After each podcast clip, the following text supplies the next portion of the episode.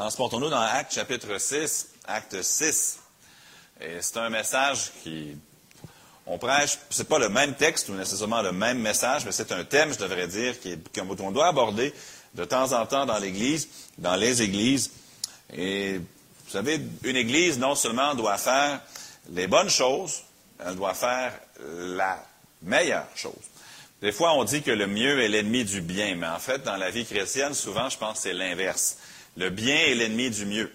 On fait de bonnes choses, mais on ne fait pas les meilleures choses. Dans ma vie, personnellement, même dans mon rôle en tant que pasteur, des fois, je dois me poser cette question. Est-ce que je fais simplement ce qui est devant moi seulement, ou est-ce que je m'occupe de faire ce que Dieu veut que je fasse? En français, ça se traduit pas tellement bien, mais en anglais, il y a deux mots qui commencent de façon semblable. Le mot efficient, puis le mot effective. Efficient, ça c'est quelqu'un, c'est comme une machine bien huilée. C'est quelqu'un qui, qui accomplit avec précision, puis avec efficacité une tâche. Mais effective, au contraire, c'est quelqu'un qui a un impact. Des fois, on peut être très bon à faire ce qu'on est habitué de faire, mais on n'est pas vraiment en train de faire ce qu'on devrait faire. Et des fois, on, se distrait à faire des choses peut-être qui nous viennent naturellement ou qu'on aime pour une raison quelconque, mais qui ne sont pas vraiment ce que nous devrions faire. Dans Acte chapitre 6, verset 1, ça dit, En ce temps-là, le nombre des disciples augmentant, les Hellénistes murmurèrent contre les Hébreux, parce que leurs veuves étaient négligées dans la distribution qui se faisait chaque jour.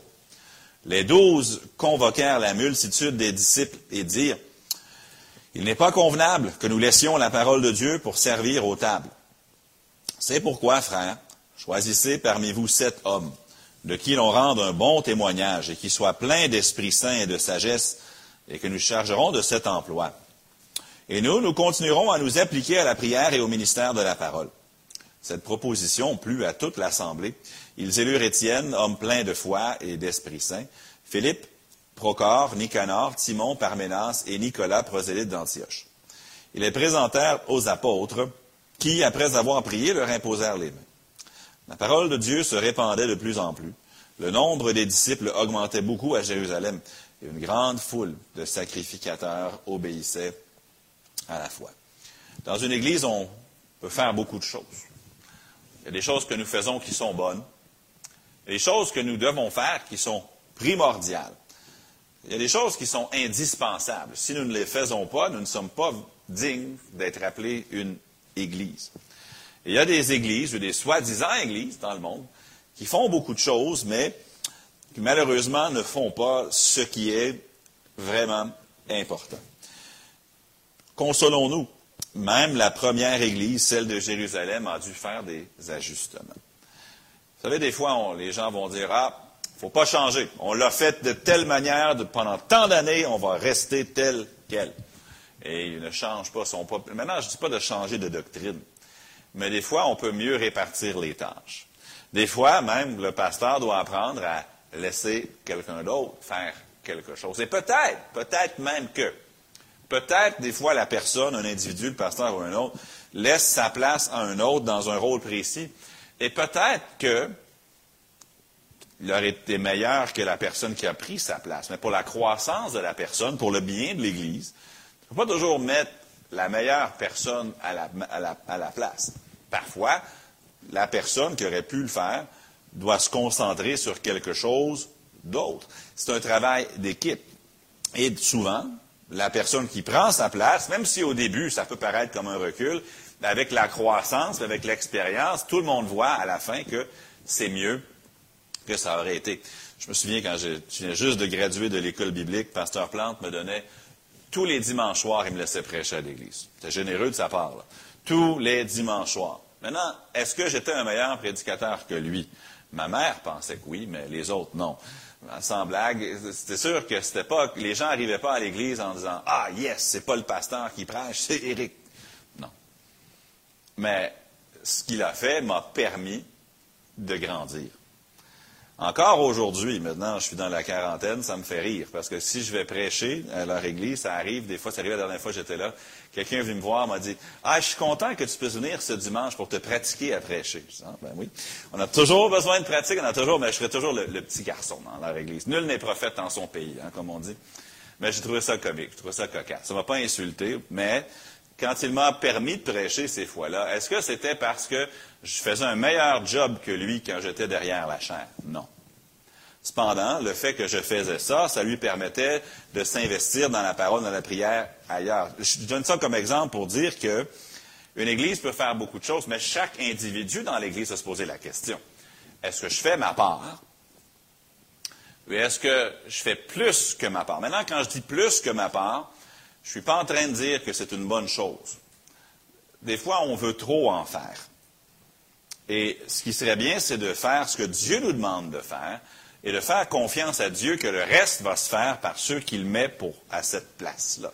Des fois, on veut trop en faire. J'ai entendu l'histoire, en fait, je connais le, pasteur, et je lui ai parlé au téléphone une fois. Je lui ai dit que ce qu'il faisait n'était pas bien. Il venait juste de prendre une église, d'être devenu pasteur d'une église. Et l'Église était là depuis des décennies. Il y avait des gens dans l'Église qui servaient pendant des décennies. Et quand ils sont arrivés, le pasteur et sa femme faisaient tout. Tous les musiciens se sont assis parce que Madame Pasteur jouait le piano à leur place. Même la dame qui jouait le piano depuis 12 ans, 15 ans, out, Madame Pasteur joue. Maintenant, la dame, la femme du pasteur, est une bonne pianiste. Très, très bonne pianiste.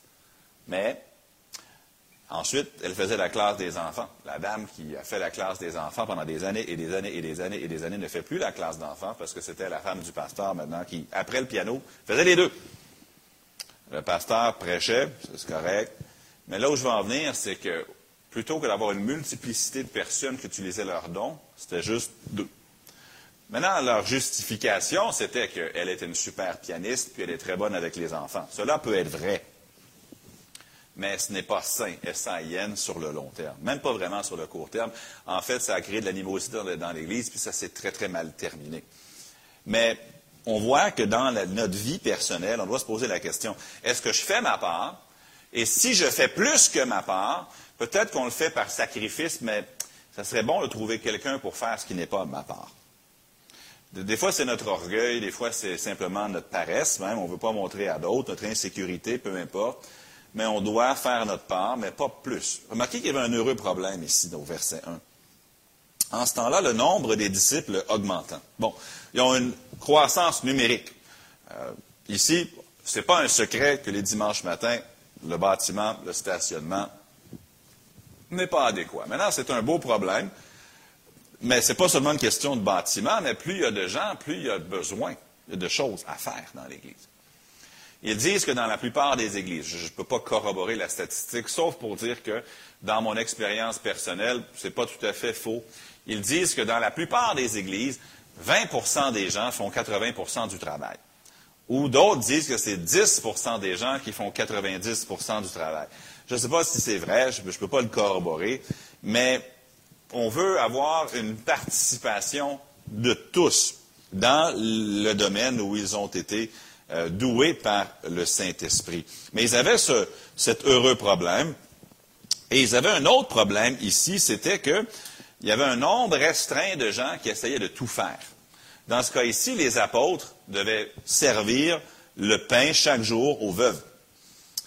Et là, ça a créé une division dans l'Église. Remarquez encore au verset 1, ça dit, les Hellénistes murmurèrent contre les Hébreux parce que leurs veuves étaient négligées dans la distribution qui se faisait chaque jour.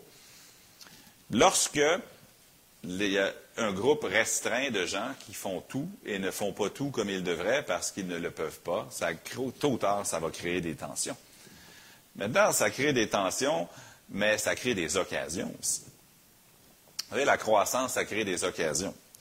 Encore faut-il les reconnaître et faut-il les saisir. Puis ici, c'est un symptôme qui apparaît. Ils ont eu cette division, euh, pas une division nécessairement littérale, dans le, dans le sens que des gens ont quitté l'Église, mais il y avait cette dissension, disons-le comme ça, et parce qu'il y avait des choses qui ne se faisaient pas comme il se doit. Ils ont eu l'honnêteté, l'honnêteté d'admettre le problème, puis ils ont eu la sagesse de prendre les moyens de régler le problème. Puis le problème de base, c'est que les apôtres essayaient de trop en faire. Et en essayant de trop en faire, ils ne faisaient pas bien les choses. Mais ce qui est encore plus dramatique, c'est qu'une personne qui en fait trop risque de ne pas faire ce qui est important. Et ça, c'est grave. Lorsque quelqu'un cherche à trop en faire, c'est pas seulement la qualité de son travail qui importe, mais c'est le fait que ces choses qu'il doit faire ne sont pas faites. je rends grâce à Dieu pour tous ceux qui servent ici. Il y a plusieurs choses au ministère, honnêtement, à part poser des questions parfois ou superviser, je ne l'ai pas à les faire. Et c'est une grande bénédiction. Tout ce que je délègue, techniquement, ça devrait m'aider à, à, faire ce que je, ce qui est important pour moi le ministère de la parole et de la prière. Il faut déléguer le reste. Mais, tant qu'on peut. Mais j'apprécie le fait que cette Église est venue à la rescousse. C'est-à-dire, les douze convoquèrent la multitude des disciples et dirent, il n'est pas convenable que nous laissions la parole de Dieu pour servir aux tables. Maintenant, je suis convaincu que les apôtres étaient assez humbles pour servir aux tables. Jésus lui-même, c'est un verset qui est souvent cité dans Marc 10, 45, le Fils de l'homme est venu non pour être servi, mais pour servir. Et pour donner sa vie comme la rançon de beaucoup. Je suis convaincu que les disciples qui étaient remplis du Saint-Esprit ou les apôtres, euh, ils n'étaient pas, trop importants pour servir autant. Mais ce n'était pas nécessairement ce qu'ils avaient besoin de faire. J'oublierai jamais quand j'étais à l'école biblique, il y avait neigé à Toronto. Et nous étions des étudiants d'école biblique, on était en train de prendre notre café, on était debout, on parlait, je me souviens pas quoi. Puis c'était nécessaire de, passer la gratte, de passer la, de pelleter l'entrée de l'église. La réunion allait commencer dans pas trop longtemps. Puis c'était pas qu'il y avait beaucoup de neige, il y avait peut-être juste une petite couche de neige, là, c'était pas beaucoup. Mais on l'a pas, soit on l'a pas remarqué, on l'a ignoré, puis on l'a laissé ça comme ça. Le pasteur, une église, il y avait 500-600 personnes, l'église allait commencer dans pas long. Le pasteur est passé devant nous, il a pris l'appel, il est sorti dehors, il a commencé à, enlever la neige. Puis quelqu'un est venu nous voir, puis il nous a dit Jeunes hommes, n'avez-vous pas honte Lui, là, il doit se préparer pour prêcher. La réunion va commencer bientôt, puis vous le laissez dehors à passer la gratte, je ne l'ai jamais oublié. Puis ce temps-là, chaque fois qu'il y avait un petit peu, oh, on va le faire. Je voudrais pas que lui ait à quitter sa préparation mentale, du moins, le message est sans doute écrit, mais se mettre dans le bain de son message pour qu'il aille pelleter, pelleter la neige. La question, c'est pas est-ce que je suis prêt à le faire? La question, des fois, devient est-ce que c'est à moi à le faire? Maintenant, je comprends que la question peut être négative. C'est pas à moi à faire ça. Je ne parle pas de cette attitude-là. Mais si moi je le fais, est-ce que ça serait plutôt une bénédiction de permettre à quelqu'un d'autre de le faire. Dans une petite église, des fois, on peut vouloir tout faire, mais des fois, c'est bien de laisser quelqu'un d'autre. Maintenant, si ça ne se fait pas, oui, on le fait. Mais d'insister pour le faire, des fois, il faut se poser la question, est-ce que c'est vraiment ce que Dieu m'appelle, moi, à faire? Et se concentrer sur ce que Dieu veut que nous fassions.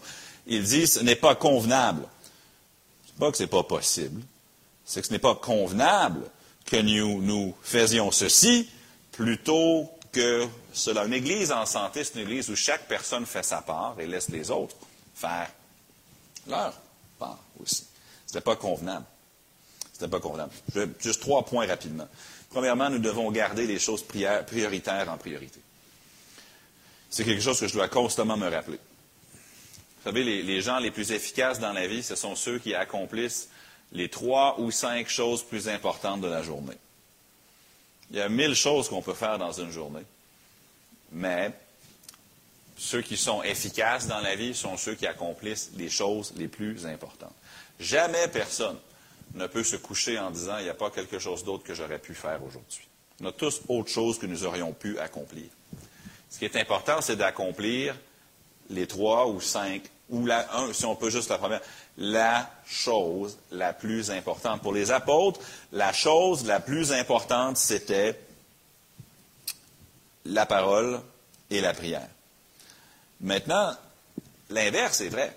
Une fois qu'ils ont élu ces hommes-là pour s'occuper des tables, si Étienne avait prêché un beau message, m'avait laissé les tables non servies, est-ce qu'il aurait bien fait?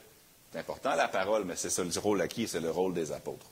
Maintenant, le moment peut venir où Étienne, on sait qu'il était, qu'il avait l'occasion de partager la parole de Dieu, mais ce dimanche-là ou ce jour-là, son rôle était défini. Et on doit, on doit faire les choses qui sont prioritaires pour nous. Euh, et c'est important. Euh, on doit se poser la question, est-ce que je fais ce que Dieu m'a confié? Et si Dieu ne nous a rien confié, ou c'est probablement pas qu'il ne l'a pas confié, c'est qu'on ne l'a pas reconnu. Ou peut-être qu'on ne s'est pas porté volontaire. Ou peut-être qu'il y a quelqu'un d'autre qui le fait à notre place. Et honnêtement, ce ne serait pas de l'orgueil de dire, écoute, je crois sincèrement que Dieu m'a appelé à ça. Dieu m'a donné le don pour ça. Pourrais-tu, s'il vous plaît, me permettre de le faire? Parce que quand on veut trop en faire, généralement parlant, nous laissons non faites une partie des ou toutes les choses qui sont réellement, réellement importantes. Je parlais à un ami qui est pasteur dans une autre province canadienne. C'est une église d'à peu près une trentaine de personnes, 25 personnes. C'est dans une région du pays qui est assez pauvre. Et tous les gens, les 25 personnes qui viennent à l'église, c'est lui-même qui doit aller les chercher. Donc, il quitte le matin, il va chercher 4-5 personnes dans sa vanne, les amène à l'église. Ensuite, il va en chercher d'autres, les amène à l'église. Il va en chercher d'autres, il les amène à l'église. Et après, il fait la réunion. Et puis ensuite, il va ramener cinq personnes, revient, en prend cinq autres, puis il fait tout du pick-up jusqu'au drop-off et tout entre les deux. Et je lui pose la question, mais comment tu prêches? Il dit, c'est dur. Et lui, tout ce qu'il voudrait, c'est pas qu'il est trop important pour chauffer la vanne, c'est que lui, son ministère principal, ça devrait être la parole. Et sa prière, c'est que Dieu lui donne quelqu'un pour chauffer le véhicule. C'est pas qu'il est trop important pour le faire. C'est juste qu'en le faisant, ça l'empêche de faire la chose la plus importante. La deuxième chose que je veux observer, c'est non seulement que nous devons garder les choses prioritaires en priorité, mais deuxièmement, lorsque nous faisons ce qui n'est pas convenable pour nous, c'est parce que quelqu'un d'autre manque à sa tâche si je fais quelque chose qui n'est pas nécessairement ma tâche, je comprends que je suis assez humble pour le faire. Mais vous savez, on est des êtres humains. Hein. Si vous êtes pris pendant longtemps à faire quelque chose qui n'est pas de votre ressort, qu'est-ce qui risque de s'installer dans votre cœur? L'amertume. On est des humains. Là.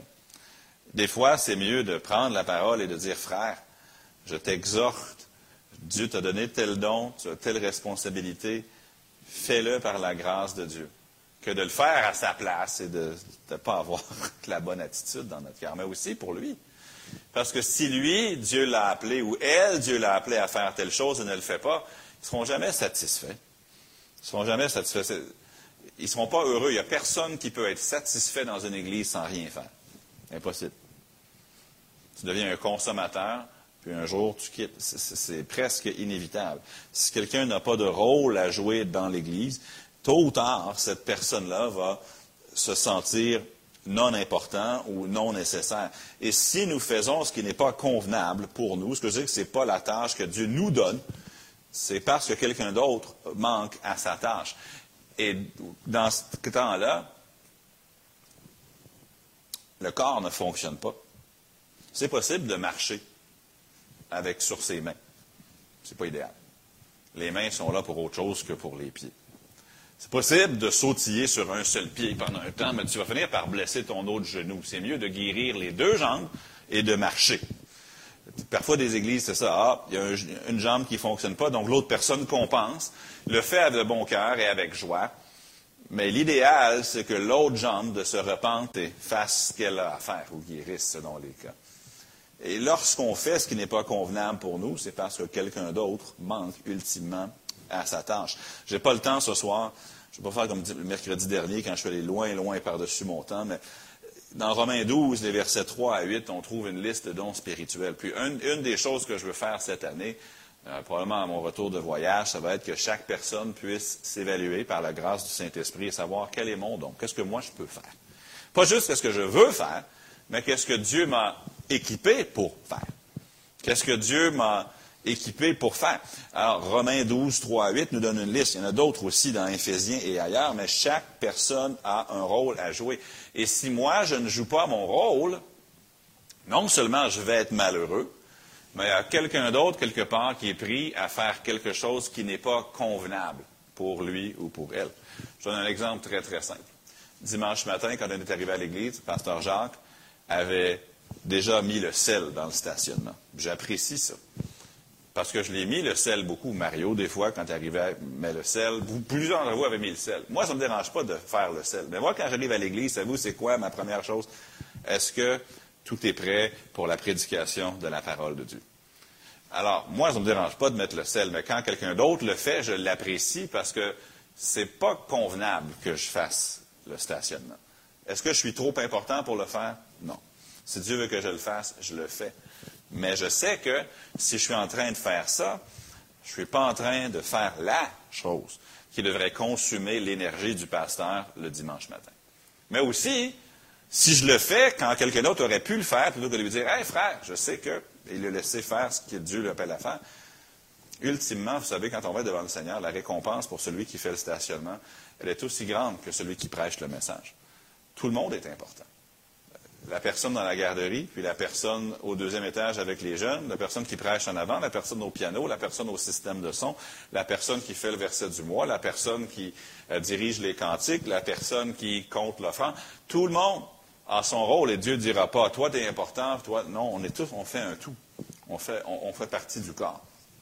Et si nous faisons quelque chose qui n'est pas convenable, pas dans le sens qu'on est trop important, mais que ce n'est pas le rôle que Dieu nous a donné à confier, nous a confié, c'est mieux plutôt que le corps soit guéri et fonctionne plutôt que d'avoir un membre qui surcompense pour un autre. Je termine avec ceci. Lorsque chaque personne fait ce qui est convenable pour elle, l'Église avance. Remarquez le verset 7. La parole de Dieu se répandait de plus en plus. Le nombre des disciples augmentait beaucoup à Jérusalem et une grande foule de sacrificateurs obéissait à la foi. Pour que la parole se répande, il a fallu que quelqu'un d'autre que les apôtres distribue le pain. Je répète, est-ce que les apôtres étaient trop importants pour distribuer le pain? Non.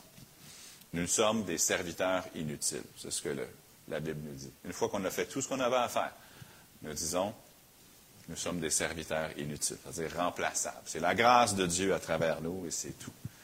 Pierre n'est pas trop important pour distribuer le pain. Mais s'il le fait, il y a quelque chose que Pierre devrait faire, que Pierre ne peut pas faire convenablement. Le pain, c'est important, la parole aussi.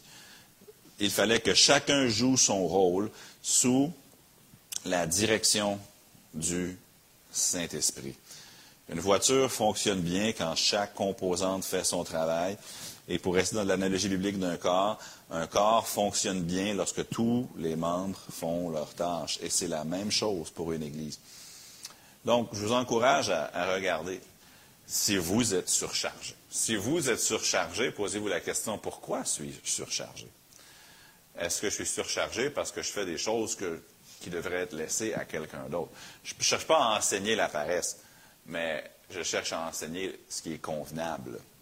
Parce que si je fais des choses ou si vous faites des choses qui ne sont pas de votre ressort, c'est parce qu'il y a quelqu'un d'autre dans les... Ça serait peut-être bon de l'amener à l'attention du pasteur et de dire, écoute, ça ne me dérange pas de le faire. Mais si je fais ça, je ne peux pas faire l'appel principal sur ma vie qui est ceci. Et alors, il y a certainement, si Dieu est juste, et Dieu l'est, Dieu est juste. Alors, ça veut dire qu'il a préparé quelqu'un pour faire cette autre tâche, qui est égale à l'autre. C'est juste que ce n'est pas convenable. Parce que Dieu t'a équipé à faire ça. Si Dieu te demande de faire A et que tu fais B, plutôt que A, c'est parce que Dieu t'avait vraiment appelé à faire A, parce qu'il y avait B pour quelqu'un d'autre. Trouvons c'est qui qui devrait faire B et qu'il le fasse. Alors pour 2023, quand on parle d'édifier, je bâtirai mon Église. Ce n'est pas seulement un nouveau bâtiment. Ce n'est pas juste de prêcher des meilleurs messages, de créer des programmes, mais une grosse partie de l'édification du bâtiment d'une Église. L'édification, c'est que chaque personne joue son rôle, et que chaque personne aussi fasse ce qui est convenable pour elle. Des fois, dans notre pensée humaine, on dit Ah, faut tout le monde, faut pousser tout le monde à en faire plus. Il faut pousser tout le monde à faire ce qui est convenable, c'est-à-dire à faire ce que Dieu les appelle à faire. Des fois, on substitue l'activité pour la spiritualité. On pense que parce qu'on fait beaucoup de choses, puis qu'on est épuisé, que Dieu est content. En fait, Dieu est glorifié lorsque nous faisons ce que Dieu nous a appelés à faire. Et même si on s'exténue à faire quelque chose qui était à quelqu'un d'autre, ce n'est pas nécessairement en bout de ligne une bonne chose. Donc, que le Seigneur nous aide à faire ce qui est convenable, puis à trouver où il nous a doués et le faire, et faire confiance à Dieu que les autres choses se feront. Sous son don et par le Saint-Esprit, même sans nous. C'est une leçon à apprendre. Alors, on va aller vers la prière. Maintenant, on peut arrêter la diffusion. Et puis, on va prendre nos listes de prières. Et puis.